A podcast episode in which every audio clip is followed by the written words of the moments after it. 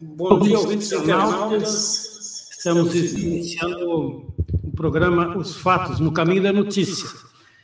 Nesta segunda-feira, 11 de setembro de 2023. São 10 horas e 37 minutos. Esta é a Rádio Com 104,5 e esta e eu sou Lair de Matos, aqui acompanhado do Regis Oliveira, que já vinha tocando aqui o programa Contraponto. Bom dia, Regis. Bom dia, Lair. Bom dia mais uma vez ao Juliano Lima na técnica. Bom dia, audiência da Com. Estamos aqui e vamos que vamos. Antônio Soler é o nosso convidado de hoje, advogado ambientalista e dirigente do Centro de Estudos Ambientais. Nós o convidamos para conversar sobre a nota técnica emitida, não, pela nota, não, pelo relatório, está complicado, segunda-feira, é o relatório dos, dos impactos das mudanças climáticas, relatório feito pela Câmara Técnica que trata desse assunto no Compan. E o Soler, é, é participante antigo do Compan, está aqui conosco para falar sobre esse relatório. Bom dia, Antônio, seja bem-vindo aqui ao teu já velho conhecido microfone da Rádio Com.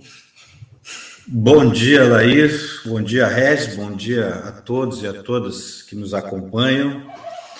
E é, estamos aqui né, para conversar sobre esse tema cada vez mais atual, cada vez mais importante para a vida de todos nós, né? que é uh, os impactos né, das mudanças climáticas no ambiente, mas também é, no dia a dia, né, no cotidiano, uh, que parece, né, ou pelo menos os negacionistas tentam passar a ideia de que isso é algo que não existe e que está muito longe do, da nossa realidade, mas o que a gente está vendo aí na prática é a confirmação, né? de todas as projeções, aliás, uma confirmação bem mais catastrófica do que as projeções apontavam. O relatório, nós colocamos uh, propositadamente ali no, no, no card, para simplificar, é, colocamos que o relatório é do Compan, mas ele ainda não é do Compan, ele não foi para o plenário, ele está numa Câmara Técnica. É, eu imagino que seja, que seja, que venha a ser aprovado. Qual é a tua expectativa, Soler? É, uh, se fosse em outros tempos, uh, eu diria que sim, que seria aprovado, né? Porque, porque a, as câmaras técnicas têm um, um, historicamente um respeito pelo plenário, mas atualmente uh, eu acho que não é, é, exatamente uma segurança essa aprovação. Eu posso explicar por quê, é, por que dessa, dessa preocupação, né? Ou dessa dessa constatação, melhor dizendo. Mas antes é importante. O Compan ele, ele está mais, mais direitoso, digamos assim, do que em tempos passados, né? E é, essa, eu imagino por essa razão tu teme que não seja aprovado. Mas de outra parte, os, os impactos dos, dos desastres climáticos devem tensionar para o outro lado, eu acho.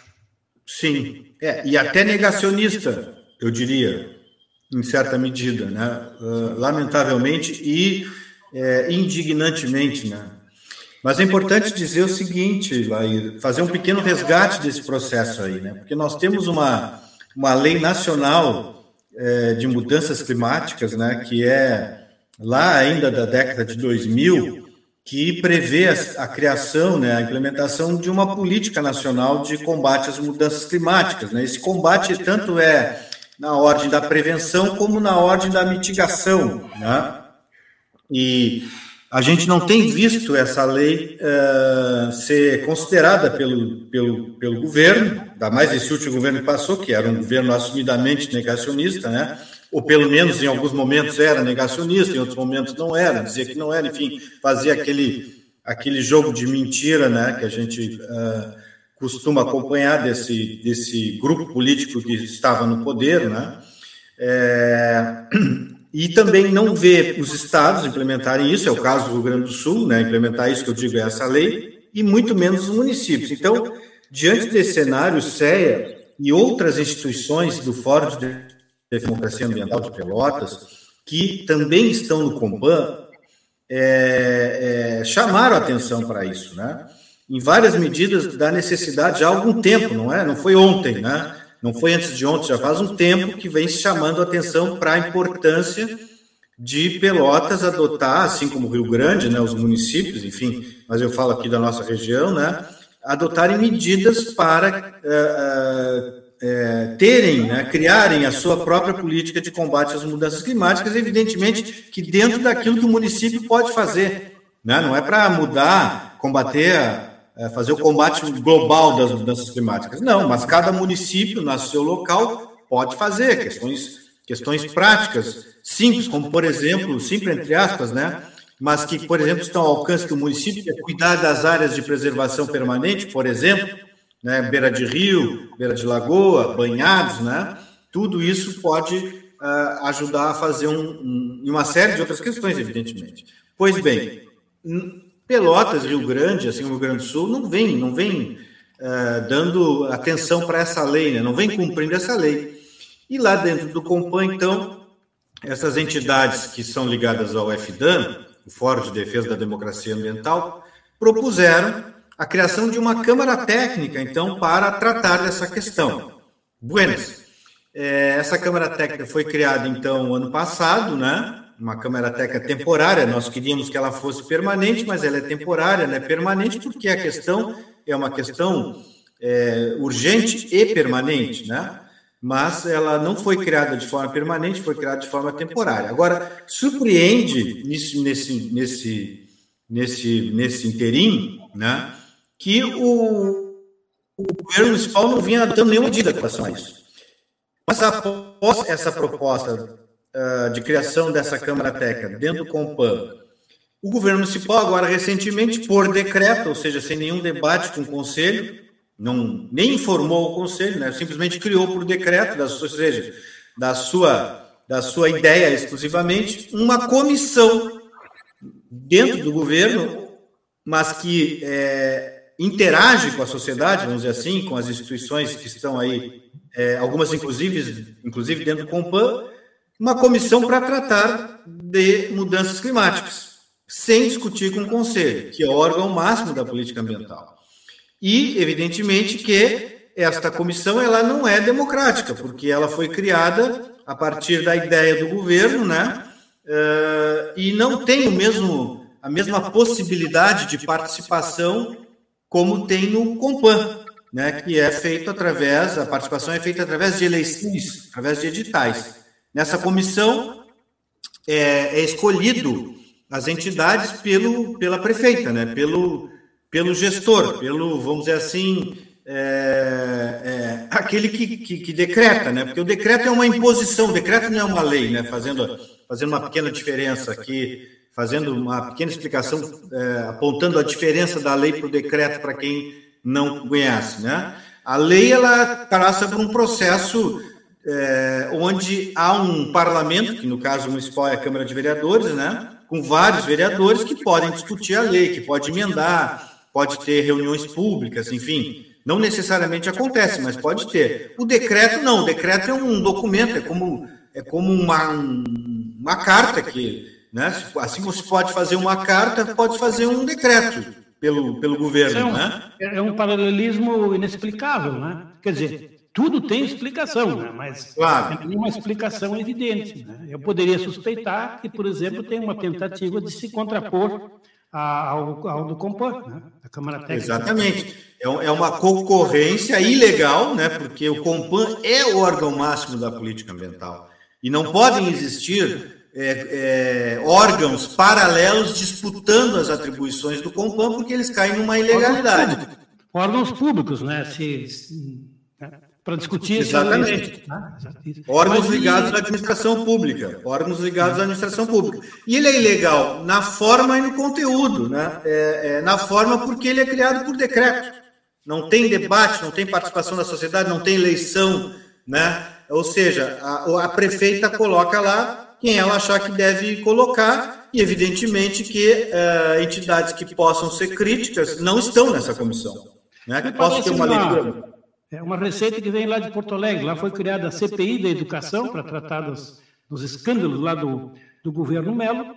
E o governo Melo criou uma outra CPI para tratar do mesmo assunto com, seus, com a sua turma. Né? Então tem duas CPI para tratar do é invisível. A intenção é tudo é golpismo, parece. É mas, é golpe, mas, golpe. mas só, só para eu interferir nesse debate, eu tenho uma divergência com o Lair, porque eu acho que essa receita ela não vem de Porto Alegre para cá ela é exportada daqui para outros lugares, porque essa, essa relação que esses governos em sucessão, às vezes as pessoas é, falam, ah, o governo Paulo e tal, e parece que se restringe ao, ao governo da Paula, que é do PSDB. Esses governos estão em Pelotas, desde aquele primeiro lado, que foi eleito o Bernardo Souza, e o Féter o substituiu, eles têm a mesma característica. Pode ser que tu, Solero, ou o Lair, venham me corrigir alguém da audiência da Radicom, mas me parece que é um modus operandi que ele, ele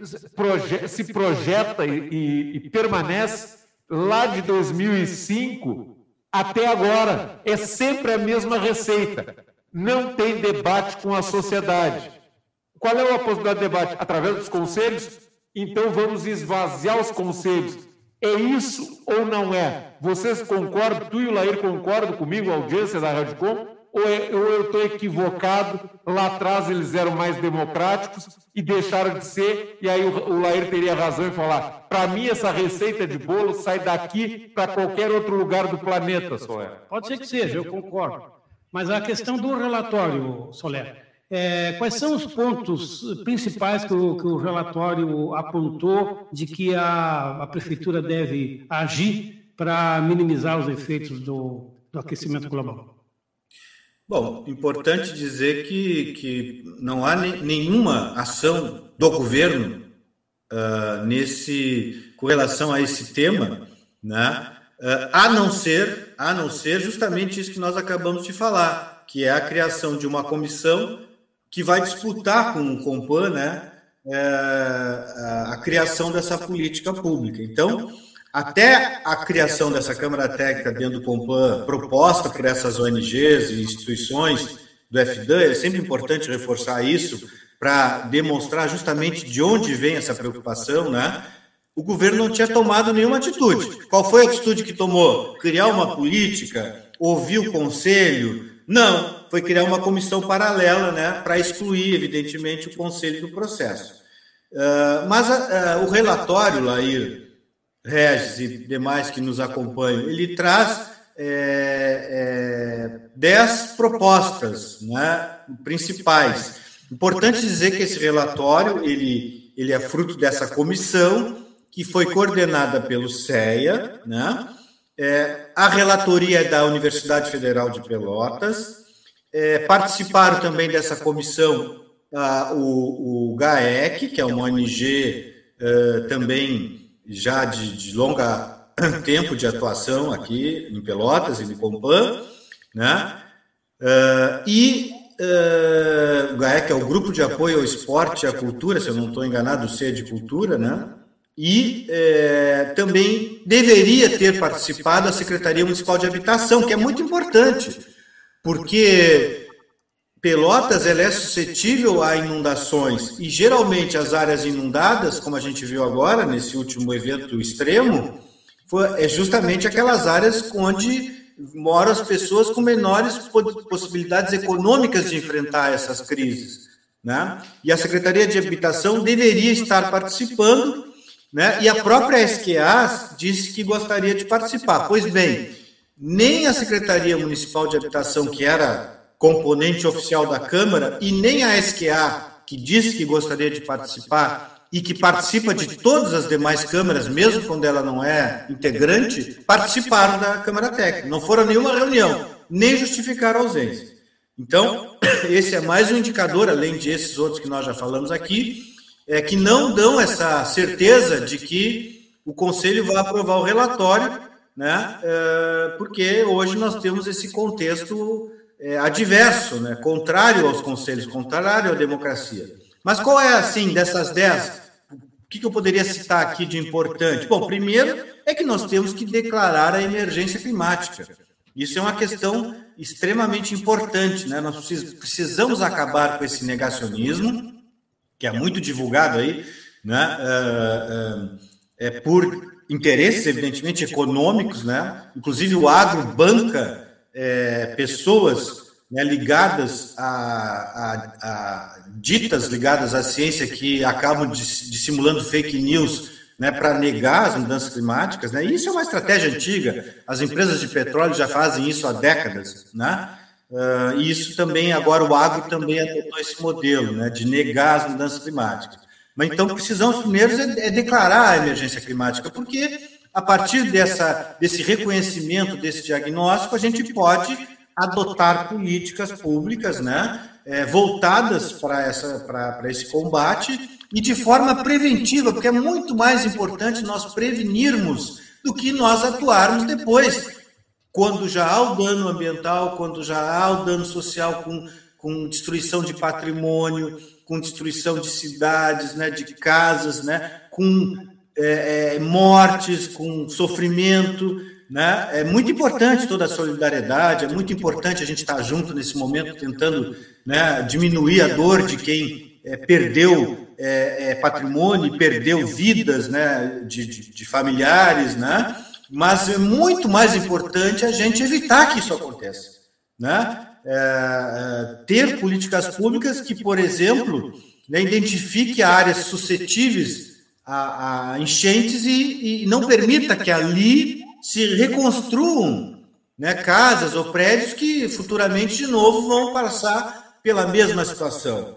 Né? É, se fala muito o rio encheu, transportou. Não, o rio ele tem o seu curso, né? É, é, vamos dizer assim, mais ordinário, mas ele tem uma área de expansão que, são, que é chamada área de preservação permanente, onde é possível que ele, em determinados momentos, ele expanda e ocupe essa área. Né? Em tempos de mudanças climáticas, essa possibilidade é cada vez maior cada vez mais frequente e cada vez mais extrema. Então, as áreas de preservação permanente, por exemplo, beira de São Gonçalo, né? Uh, beira de, de, outro curso d'água qualquer, ou até mesmo é, canais de drenagem urbana, essas áreas elas têm que ser é, manejadas de uma forma que não permita que se ocupe colocando em risco o patrimônio e a vida das pessoas. Então, primeiro ponto, decretar a emergência climática em Pelotas para que a gente possa né, reconhecer o problema e, a partir desse reconhecimento, agir né, e parar com o negacionismo. E ah, outra é coisa também que eu acho que tem que ser vivamente despertada nas pessoas, que consciência política é algo que todo mundo deveria ter, mas no Brasil, aqui em Pelotas, no Rio Grande do Sul, Brasil, etc. e tal, isso é para uma minoria. Infelizmente, é para uma minoria. É saber que quem, e o ano que vem tem eleição para prefeitura e câmaras de vereadores em todo o Brasil, em Pelotas não é diferente, que quem vota em governos que tem esse corte neoliberal de direita, como é o atual governo aqui de Pelotas, que é um governo de direita, é um governo que governa pensando mais nos empresários, no que os empresários vão ganhar, no que aquilo que a sociedade vai ganhar, o que, que acontece? as pessoas estão votando em quem não cuida do meio ambiente. Porque quem cuida mais dos empresários, eu acho que não cuida como deveria do meio ambiente, Solero, ou eu estou enganado? Não, é exatamente por aí. É importante que a gente tenha também uma Câmara de Vereadores que cumpra o seu papel de fiscalização das políticas públicas, né? que as comissões uh, atuem, né? no caso, a Comissão de Meio Ambiente da Câmara, por exemplo, né? que possa atuar nessa área, né? E que uh, seja uma parceira desses colegiados, desses órgãos, desses espaços de democracia ambiental, que aliás é a segunda segunda recomendação do relatório é esse, né? Fortalecer a democracia ambiental. É importante que o Conselho Municipal de Proteção Ambiental ele seja realmente, como diz a lei, reconhecido pelo governo, né? E respeitado pelo governo como o órgão máximo da política ambiental. Que as políticas ambientais sejam discutidas e tratadas dentro do Conselho. Por quê? Porque ali é o órgão legítimo criado por lei, discutido na Câmara de Vereadores, que é eleito através de editais públicos de forma democrática, né? onde tem visões é, diversas, não só aquelas que agradam o governo. né? ainda que o governo e seus aliados formem uma, uma maioria já de alguns anos, né, que dificulta o avanço de políticas é, é, efetivamente de proteção ambiental. A criação dessa Câmara Técnica Temporária foi uma exceção ao longo desses anos últimos, né? foi, um, foi um, um caso é, é diferente do padrão que a gente vinha acompanhando, né? É, e precisamos né, é, ter uma política municipal de combate às mudanças climáticas né, uh, que, que seja uma política que integre todas as secretarias, não é só uma questão da Secretaria de Qualidade Ambiental. A mudança, o combate às mudanças climáticas, especialmente a prevenção, ela tem que passar por todos os órgãos de governo uh, municipal, estadual e federal, evidentemente. Secretaria, mas... Secretaria de Educação com tudo, né? Evidente, temos que ter um. Não tem cabimento, ter... né? É, Solari, eu boto na conta da falta de, de educação nossa que é, 99% da população separa, não separa o lixo, né? O básico a gente não consegue fazer, né? É, é, é, é um básico que já nem, nem, nem adianta mais também, já, né? Nós já estamos num momento que separar o lixo é algo extremamente insuficiente, ainda que necessário, mas insuficiente, né? Porque nós temos que diminuir a produção de lixo. Né? E não ver, por exemplo, o que a gente costuma ver seguidamente, né? É, condomínios que separam o lixo, as pessoas ficam, às vezes, com o seu resíduo três, quatro dias para esperar o dia certo para passar o caminhão da reciclagem, e aí chega no, na hora de recolher o lixo e o caminhão do orgânico recolhe tudo, o orgânico e o reciclado, mistura tudo e vai tudo lá para a candiota, né? gastar um dinheirão que se gasta levando o lixo lá para outro lá para outro município, né? Mas eu, eu citei uma, uma questão uma questão primária. Eu faço isso há muito tempo e, e dou um destino adequado para cada um dos lixos. O orgânico serve muito bem de adubo. Claro. Né? Ele tem dois, duas, dois efeitos. Ele não vai para o meio do lixo, não vai para a candiota, né? E ah, ainda está fazendo as árvores que eu plantei crescer mais rápido. Mas é, na questão. É, é exatamente, diminui o volume, né? Diminui o volume de lixo. E aí a gente não paga para levar para a candiota. É, mas eu, eu, coloquei no sentido de que é, para as crianças, tu iniciar com uma educação ambiental muito complexa, eu acho que se, se é, ensinando as práticas né, é, cotidianas que podem ser é, feitas, tu vai com, com, mais facilidade criando essa, essa consciência, com coisas concretas. Porque, Exatamente. Né? Exatamente, não, exatamente, não, por isso que eu digo, é necessário, mas é insuficiente. Por que, que é insuficiente? Porque nós temos que ter políticas públicas.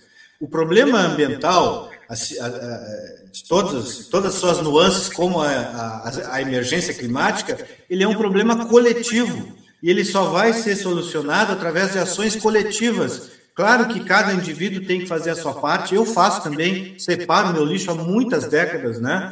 É, tem também composta, composteira, que também uso para jardinagem, né? É, mas acontece que eu, sozinho, fazendo isso, não vou resolver o problema do resíduo. Nós precisamos de políticas públicas que é, é, é, trabalhem essa questão de todas as pessoas, ou o maior número de pessoas possível. E a emergência climática está na mesma direção. Né? É, eu posso andar de, de, de bicicleta para não usar é, combustível fóssil, eu posso adotar uma série de outras medidas individuais possíveis para diminuir a minha pegada ecológica, né, minha pegada de carbono, mas se eu não tiver uma política pública nacional, estadual e municipal que também faça isso, a minha ação ela é insuficiente, ainda que extremamente importante, mas ela é insuficiente. Então nós precisamos de políticas públicas. Ora, a questão da emergência climática, ela tinha que ser algo prioritário nas escolas né, dentro da questão da educação ambiental, que a gente também ainda não viu acontecer, mas a emergência climática deveria ser algo prioritário nas escolas, não só porque está aí, ela é real, né, como diz lá o secretário-geral da, da ONU, né, é, nós não estamos mais no período das mudanças climáticas, nós já estamos no período do planeta em chamas. Né? Isso é um fato. Né? Para nós. Crianças, as crianças que estão na, na escola, os meninos e as meninas vão ser as grandes vítimas das, das alterações climáticas.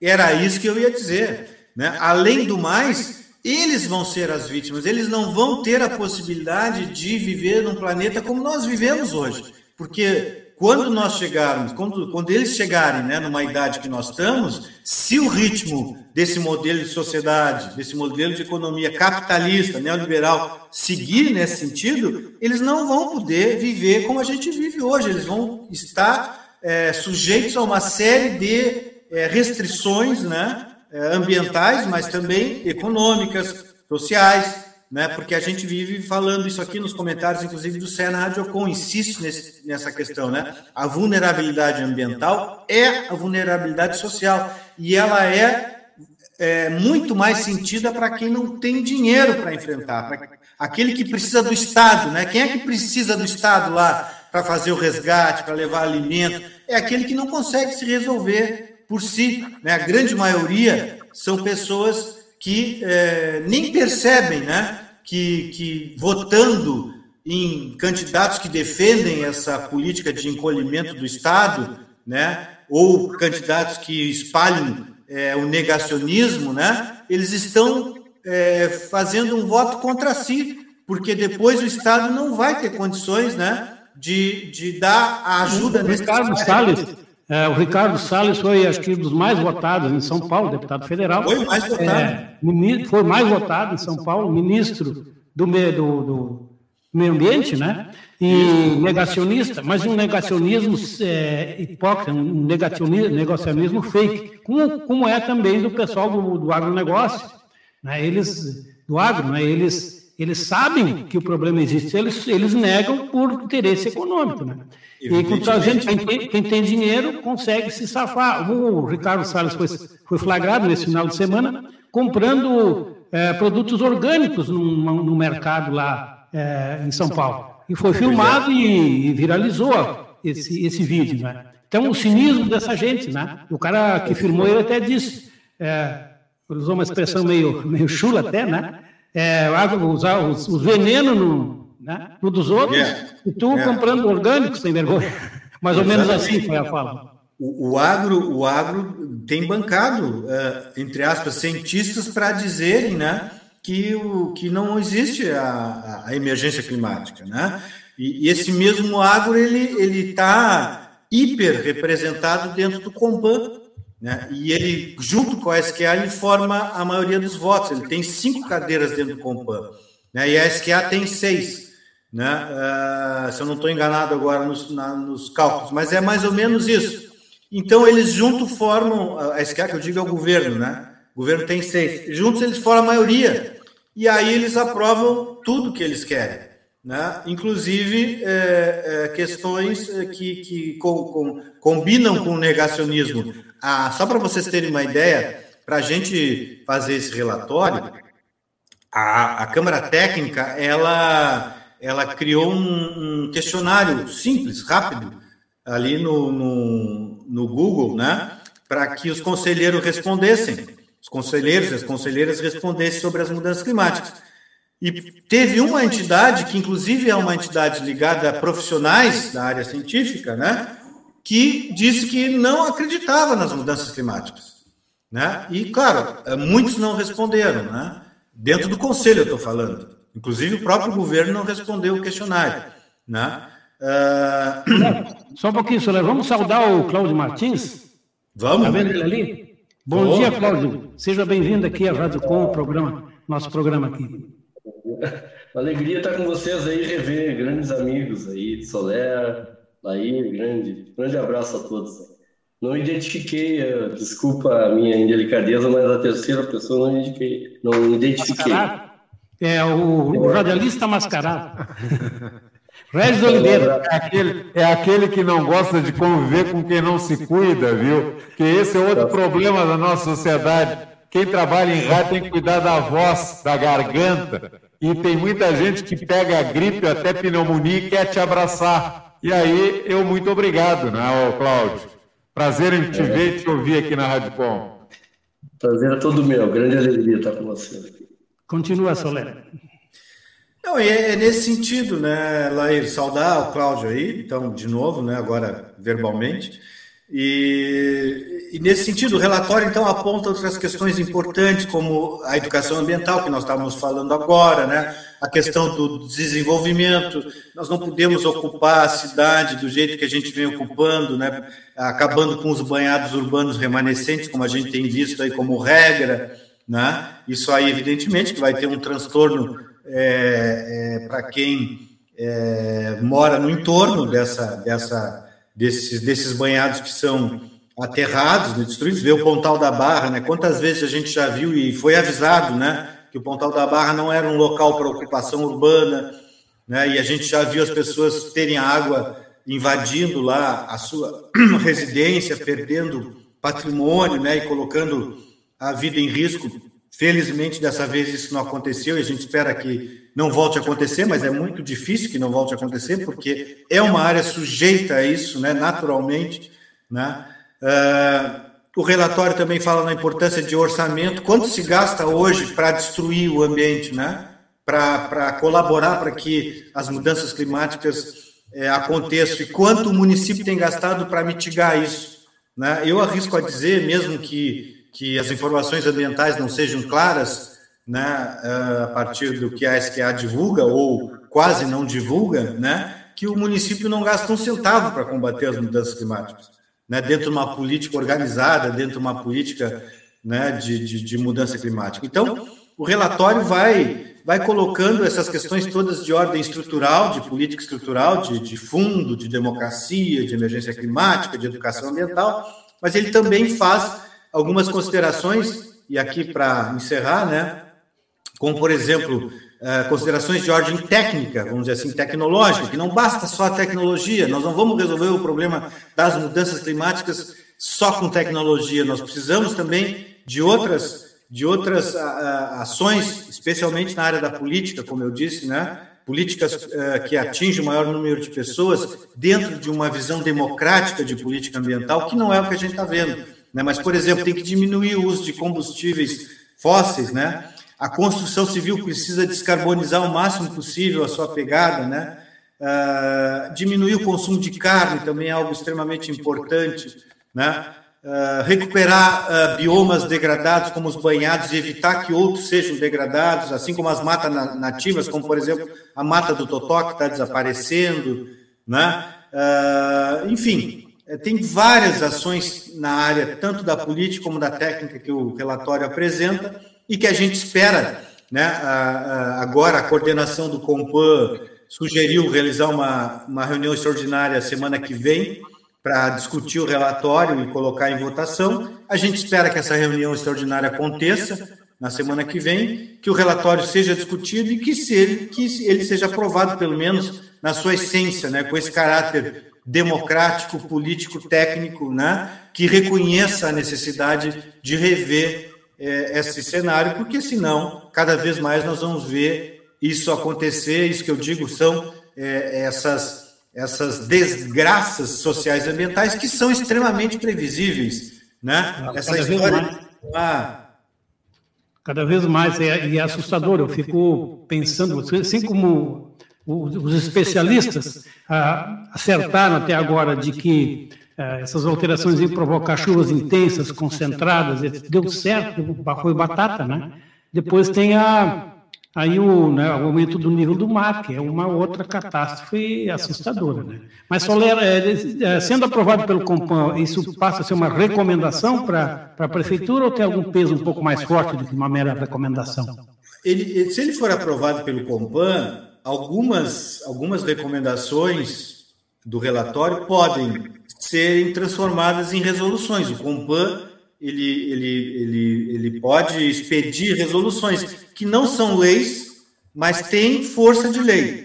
Né? Uh, algumas dessas recomendações podem virar resoluções, se o Conselho quiser, e outras vão ser realmente recomendações ao governo, porque é, são é, ações que cabem ao governo, como, por exemplo, fazer com que a política de mudanças climáticas esteja em todas as secretarias. Né? É uma recomendação do Conselho, mas quem tem que implementar isso, quem executa, é o governo. Né? A SPA. Algumas, talvez mais objetivas possam ser objeto também de projeto de lei de vereadores.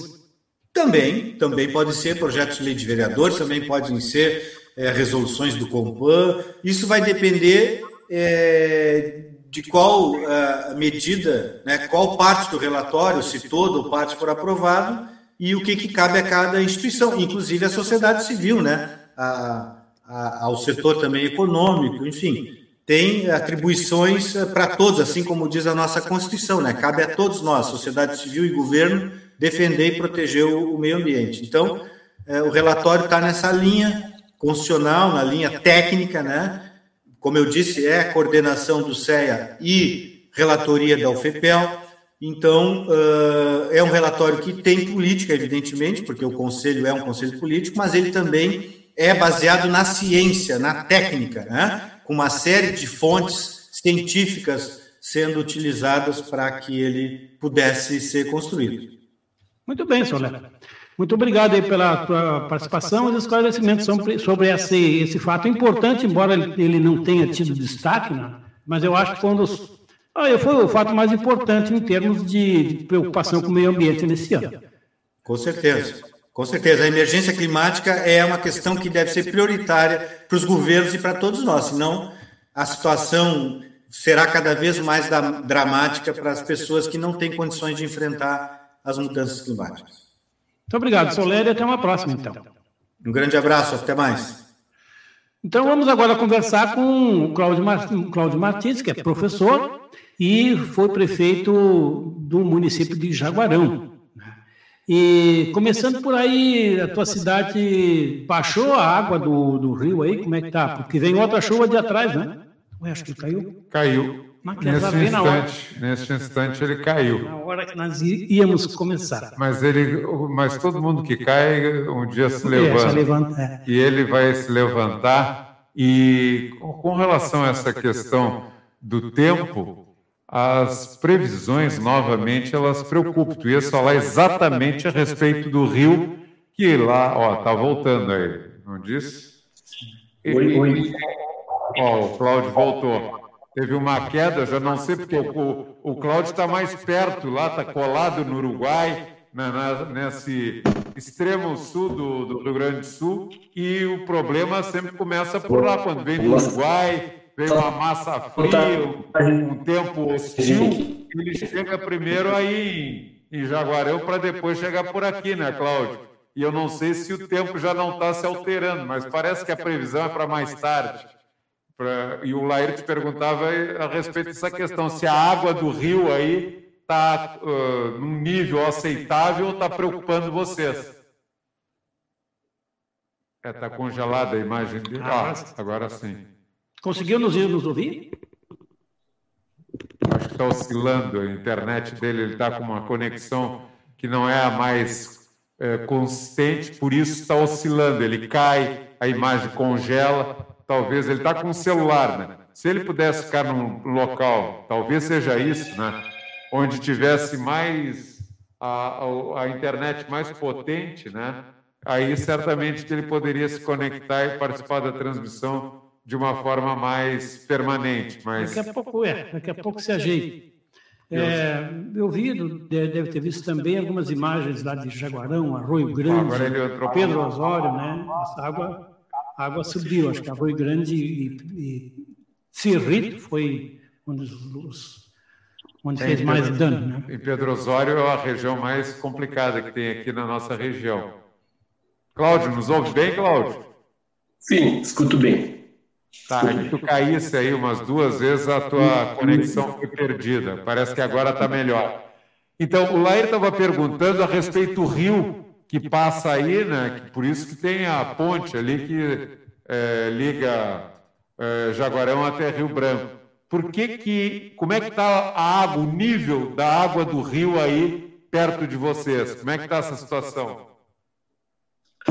Pois é, o, o rio, depois de fazia muito tempo, nós enfrentamos a maior, vê como é esse negócio da natureza, nós enfrentamos as duas maiores estiagens assim dos últimos tempos, né? O rio ficou em vários trechos se passava caminhando nele, né? E de fato o acúmulo de chuva ele está bastante assoreado, né? É, a lagoa também, enfim, até por conta disso o tema da hidrovia é, que o governo é, tem na meta ele vai ser importante para nós, né? a questão da, do desassoreamento do rio, a dragagem, enfim. É, mas, de fato, a, a, o grande volume de chuva recente é, colocou o rio no seu, verdadeiramente no seu limite. É, houve um leve transbordo do rio, né? É, é, mas nós não, chegamos a estar, né, Lair, num, numa condição, vamos dizer, de que outros municípios tiveram, né, da, de, de é, obviamente que houveram situações ali de, de populações de pescadores, famílias de pescadores que tiveram as suas casas é, onde entrou água, em, em diversas residências. É, foi feito um trabalho da Defesa Civil é, a tempo, então não, não, tem o impacto que teve em outros municípios. O rio já baixou é, de, de, de, no domingo, ele já estava baixo. Um trecho, um pequeno trecho da rua 20 de setembro ali na orla do rio que, que tinha tomado a rua já baixou também. E nós estamos agora na expectativa, porque a previsão de chuva para cá, a partir de hoje até quarta, quinta-feira, ela traz um, uma certa preocupação, obviamente. Né? É, o,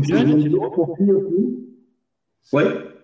Digo, é um volume grande e já pega os veios d'água, todos eles, né? Os, a, Isso. As fendas, é. os arroios, os rios, tudo já meio que saturado, né? Então, o que vem a mais aí mas falando ali, ali no Rio Branco, na cidade vizinha, nós tivemos alguns trechos mais complicados ali.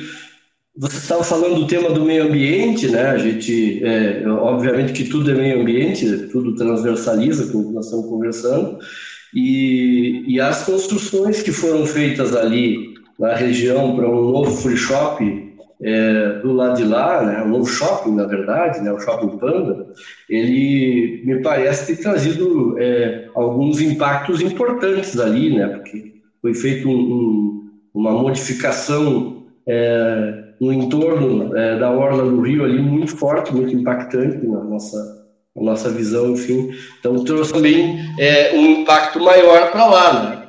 Então a gente está observando essas coisas todas porque o Rio não tem nacionalidade, né? As pessoas vivem do lado e do outro e a gente, né, é, faz o intercâmbio permanentemente.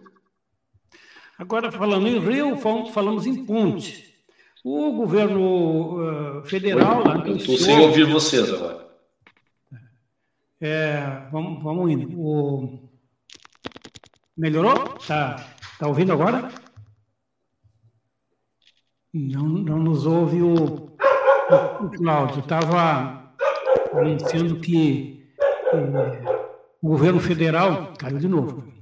É, caiu, é, é a conexão que não está boa. E ele que não, ele não estava nos ouvindo porque o equipamento dele já estava perdendo a conexão e por isso que ele não estava ouvindo. Então, nosso som está tranquilo, está claro. Eu estava dizendo antes, Lé, que teve uma empresa que a gente costuma seguir aqui na Radicom, eu estou noutra tela. Se por acaso ele retornar, por favor, me avise. Eu estava alertando que nós, seguidamente, já há alguns anos, a gente acompanha aqui no Contraponto a Metsu Meteorologia. Foi a empresa que fez os alertas fundamentais que o governo do estado não seguiu. Né? E voltou. Voltou o Cláudio. E essa empresa, viu, Cláudio, ela estava alertando uh, que novamente nessa semana né, teremos episódios de chuvas extremos e que vai trazer inundações e mais enchentes. E aqui eu estou falando da Metsu Meteorologia. E aí é para nós, não, não, pega o pessoal lá do, do norte, é, pega, mas pega pouco. A região que eles estão falando é a região é sul, região sul, o centro né, e também o oeste. Então pega toda essa nossa fronteira, né, pega o sul, o oeste e o centro. Então, e com volumes significativos, quer dizer, voltam as preocupações, Cláudio. Sim, eu tenho acompanhado, inclusive, é, dentre os quatro rios que eles chamam atenção, né, o que a Metsul chama atenção para o risco das inundações, está incluído o Rio Jaguarão, né? Então, é, eu estou acompanhando isso, claro, a gente bastante, com bastante preocupação, porque a gente uma região fronteiriça aqui, que pega os dois lados, onde as gestões é, historicamente não compartilham muito as nações, né? Eu acho que esse é um dos grandes desafios, né? É, sobretudo por conta de que é, o maior impacto sempre é ambiental, pela questão do rio, né? populações ribeirinhas, né?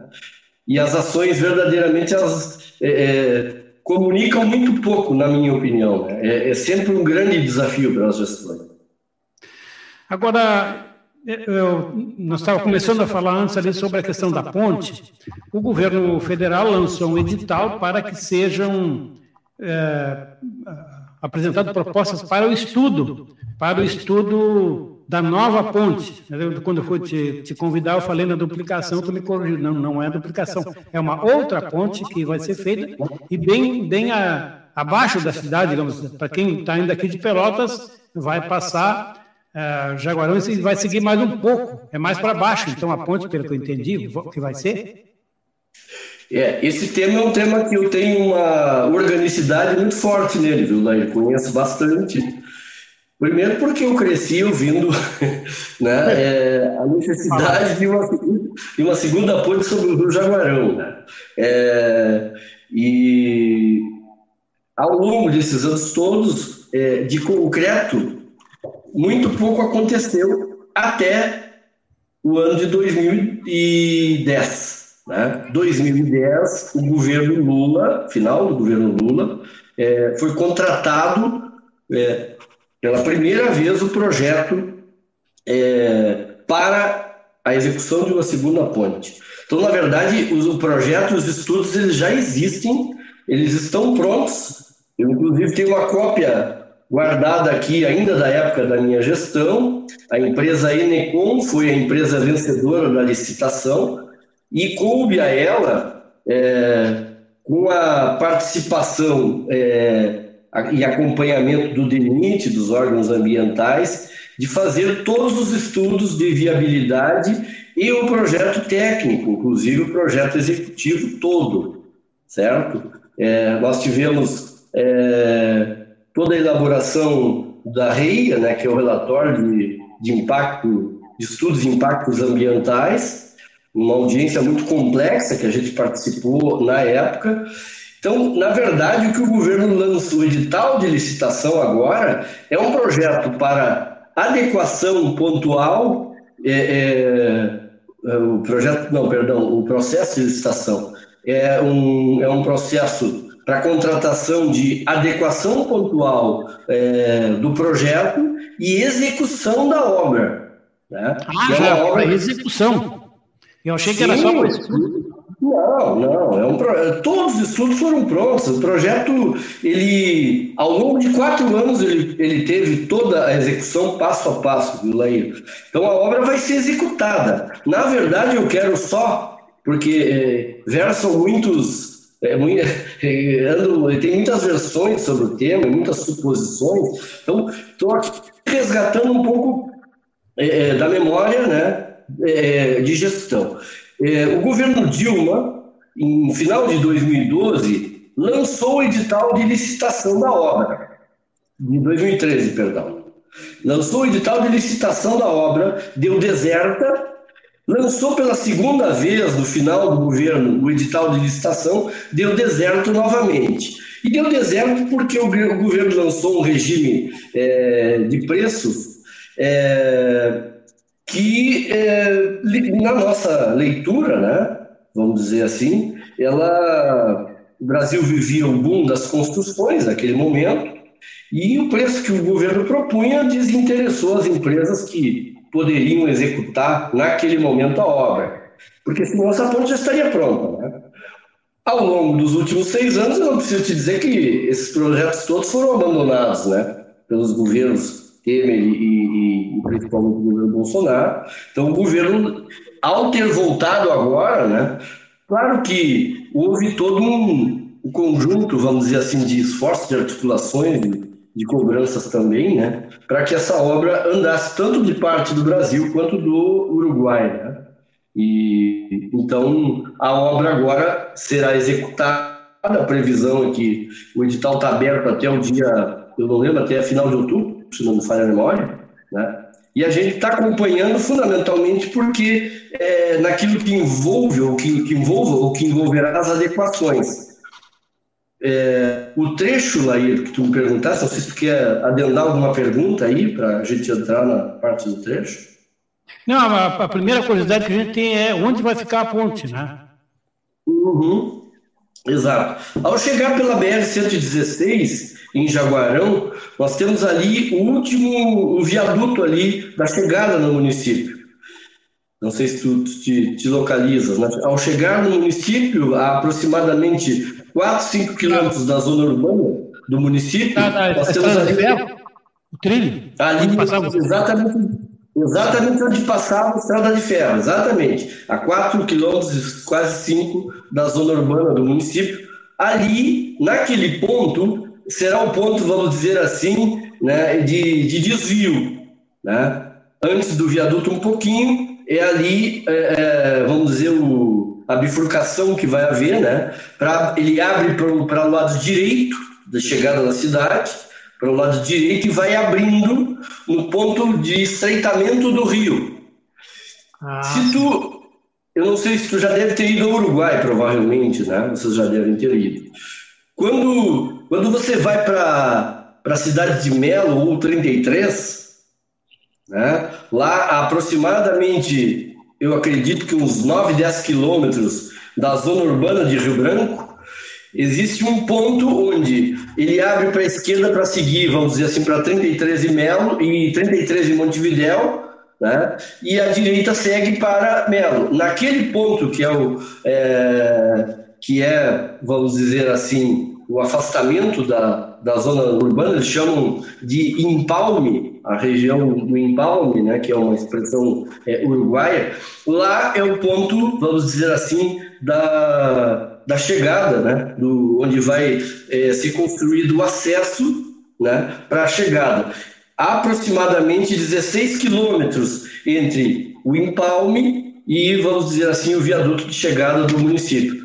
Essa é a região, né? esse, esse, é o, esse é o traçado, vamos dizer assim, da segunda ponte sobre o Rio Jaguarão. É uma ponte prospectada, é, uma ponte estaiada, moderna, então ela vai ter um impacto, é, obviamente, urbano, ambiental e também turístico para a cidade, né? sem falar a questão econômica. Sim.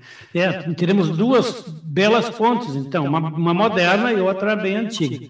Mas é, vai o impacto, digamos assim, social, econômico-social no município, na, constru, na, na construção da, da ponte, da, do trecho de estrada, é evidente, é evidente.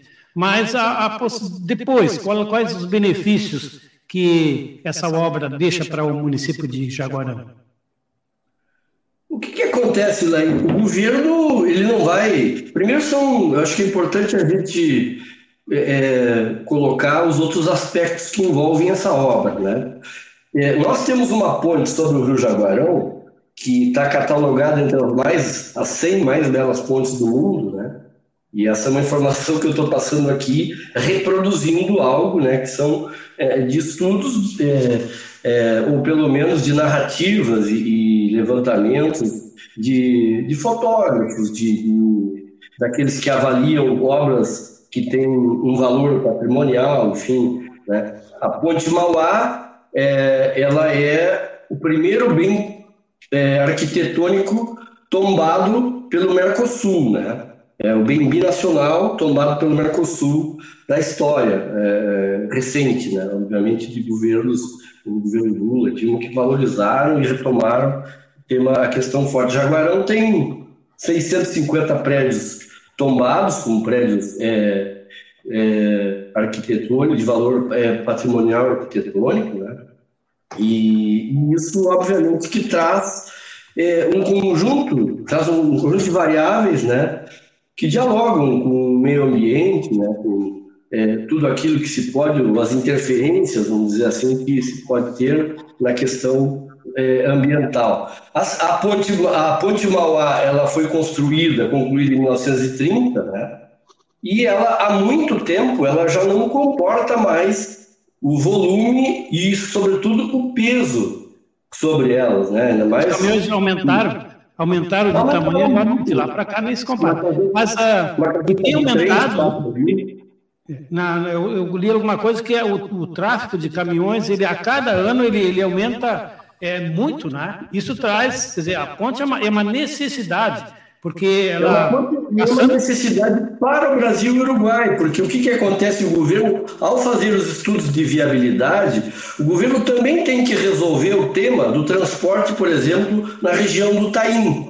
Né? Porque é, é uma questão ambiental delicadíssima e o governo é, ele, ele tem né, a, a, leitura absolutamente correta de que a menor rota é Brasil e Montevidéu é, é Jaguarão e ele precisa resolver o tema ambiental. Então, o impacto também se dá nisso, né? Que é, é o transporte via, é, via região de Chuí, ela será deslocada para Jaguarão. Esse também está no estudo de viabilidade é, da nova ponte. E o governo, nos acordos que foram, vamos dizer assim, redimensionados, refeitos com o Uruguai, ele deixa diferentemente do que nós tínhamos antes, até porque a realidade é, orçamentária do Brasil hoje é outra, né? a composição do Congresso e orçamento é outra, enfim. Então, o Brasil que tinha uma, uma solução e uma proposta, refez ela e caberá, a restauração da Ponte Mauá caberá ao Uruguai. Né? E o Brasil fará a ponte e o seu trecho de acesso. Talvez se torne mais necessário aquela ponte ali em Santa Isabel, né? porque eu fico pensando numa conversa que nós tivemos com o Alexandre Lindemeyer esses dias, e ele falou sobre a ponte lá de São José do Norte, que vai desviar o trânsito da BR-116 para a BR-101, acho que é aquela lá que passa entre a Lagoa dos Patos e, a, e o oceano, né? E, e, o trânsito que vem lá de cima poderia ser desviado para Jaguarão se tivesse uma ponte ali na, na altura de Santa Isabel. Né? Esse tema é um tema que rende muito, né, Laí? Porque o Brasil, desgraçadamente, é, é um país que é, direcionou todo o seu transporte para as rodovias, né? Então a gente tem uma verdadeira insanidade nesse país, onde um caminhão é, um caminhoneiro chega a pegar uma carga aqui e levar no norte do Brasil, né? coisa que os outros países não fazem com esse potencial hídrico fantástico que nós temos. Então, também na questão do investimento da lagoa, é, da, da, ponte, né, ela está da segunda ponte, ela está diretamente ligado na lógica de investimentos do governo, do pensar o transporte, no tema da, da, do investimento na hidrovia do Mercosul, né? E, e da Lagoa Mirim por consequência nisso, né? É, com a criação de um porto aqui, a implantação de um porto aqui também. Então, é um conjunto de ações que, que precisam estão sendo pensadas, inclusive com previsão de orçamento, para a realização dessas obras. Tu mencionaste o Alexandre Lindemeyer aí, e o deputado Zé Nunes são dois deputados que têm trabalhado fortemente esse tema aqui, pelo vínculo que eles têm com esta região, né? E, e também, óbvio, por uma, óbvio né? por um, pela porta política forte que se abre para as articulações em torno né? da sensibilidade desse tema para a região. Muito bem. Então tivemos aqui a participação do, do Cláudio Martins, foi prefeito lá no município de Jaguarão, e está acompanhando de perto essa, essa obra importantíssima aqui na, nossa região, né? É, voltar às obras, Cláudio, né? que maravilha, né? É, voltar às obras em todos os aspectos. Né? É, a gente, algumas coisas até nos emocionam, né? Por exemplo, a gente construiu aqui, a gente, quando eu digo a gente, pelo, pelo, pela participação e envolvimento que a gente tem, mas o governo é, através da Universidade Federal do Pampa, abraçou um projeto nosso na época do governo, que é o Centro de Interpretação do Pampa, denominado Museu, Museu do Pampa, que ficou com 72, 75% das obras concluídas, foi abandonado a partir de 2016, né? E a gente vê com felicidade que o governo incluiu no pacto novamente, do pacto é, das obras né, das antigas cidades históricas, que eu não sei se vai ser denominado assim, e a previsão é de conclusão desse, desta obra. Né? A gente participou da articulação da, trazida, da, da vinda do IF Sul para Jaguarão, né, o campus do IF Sul, campus binacional. Também víamos com preocupação e, e, e tristeza a retirada dos investimentos que retornaram. Então, tudo isso, óbvio, obviamente, tem um grande impacto para a cidade, né? E, e para a nossa região como um todo. Claro. Muito bem. Muito obrigado, então, Cláudio, pela participação aqui no nosso programa. Eu que agradeço e deixo um grande abraço para os amigos, meus amigos aí da, da, caminhada. Parabéns por esse trabalho bacana aí que vocês fazem de colocar nossa região no mapa da notícia sempre. Muito obrigado, então, ao Cláudio Martins, que participou do nosso programa. Muito obrigado aos, aos nossos é, ouvintes e espectadores. Nós voltamos, Regis, então, amanhã, né? Amanhã, amanhã, às 10h30, mais um programa Os Fatos no Caminho da Notícia. E seguindo aí, vendo o que, é que vai ser o tempo, né? Como é que vai nos tratar a mãe natureza. Aliás, ela tem sido tão agredida, né? Por uma parcela da humanidade. Também não dá para generalizar, não é todo mundo que faz eh, essas agressões, né? Tem pessoas que se cuidam e tem outras que não o resultado está aí, né? A, a natureza devolve para todos. Ela não, infelizmente, não seleciona. Os que agridem, os que não agridem a mãe natureza pagam igual. Pagam igual. Até amanhã, então, aí. Até lá.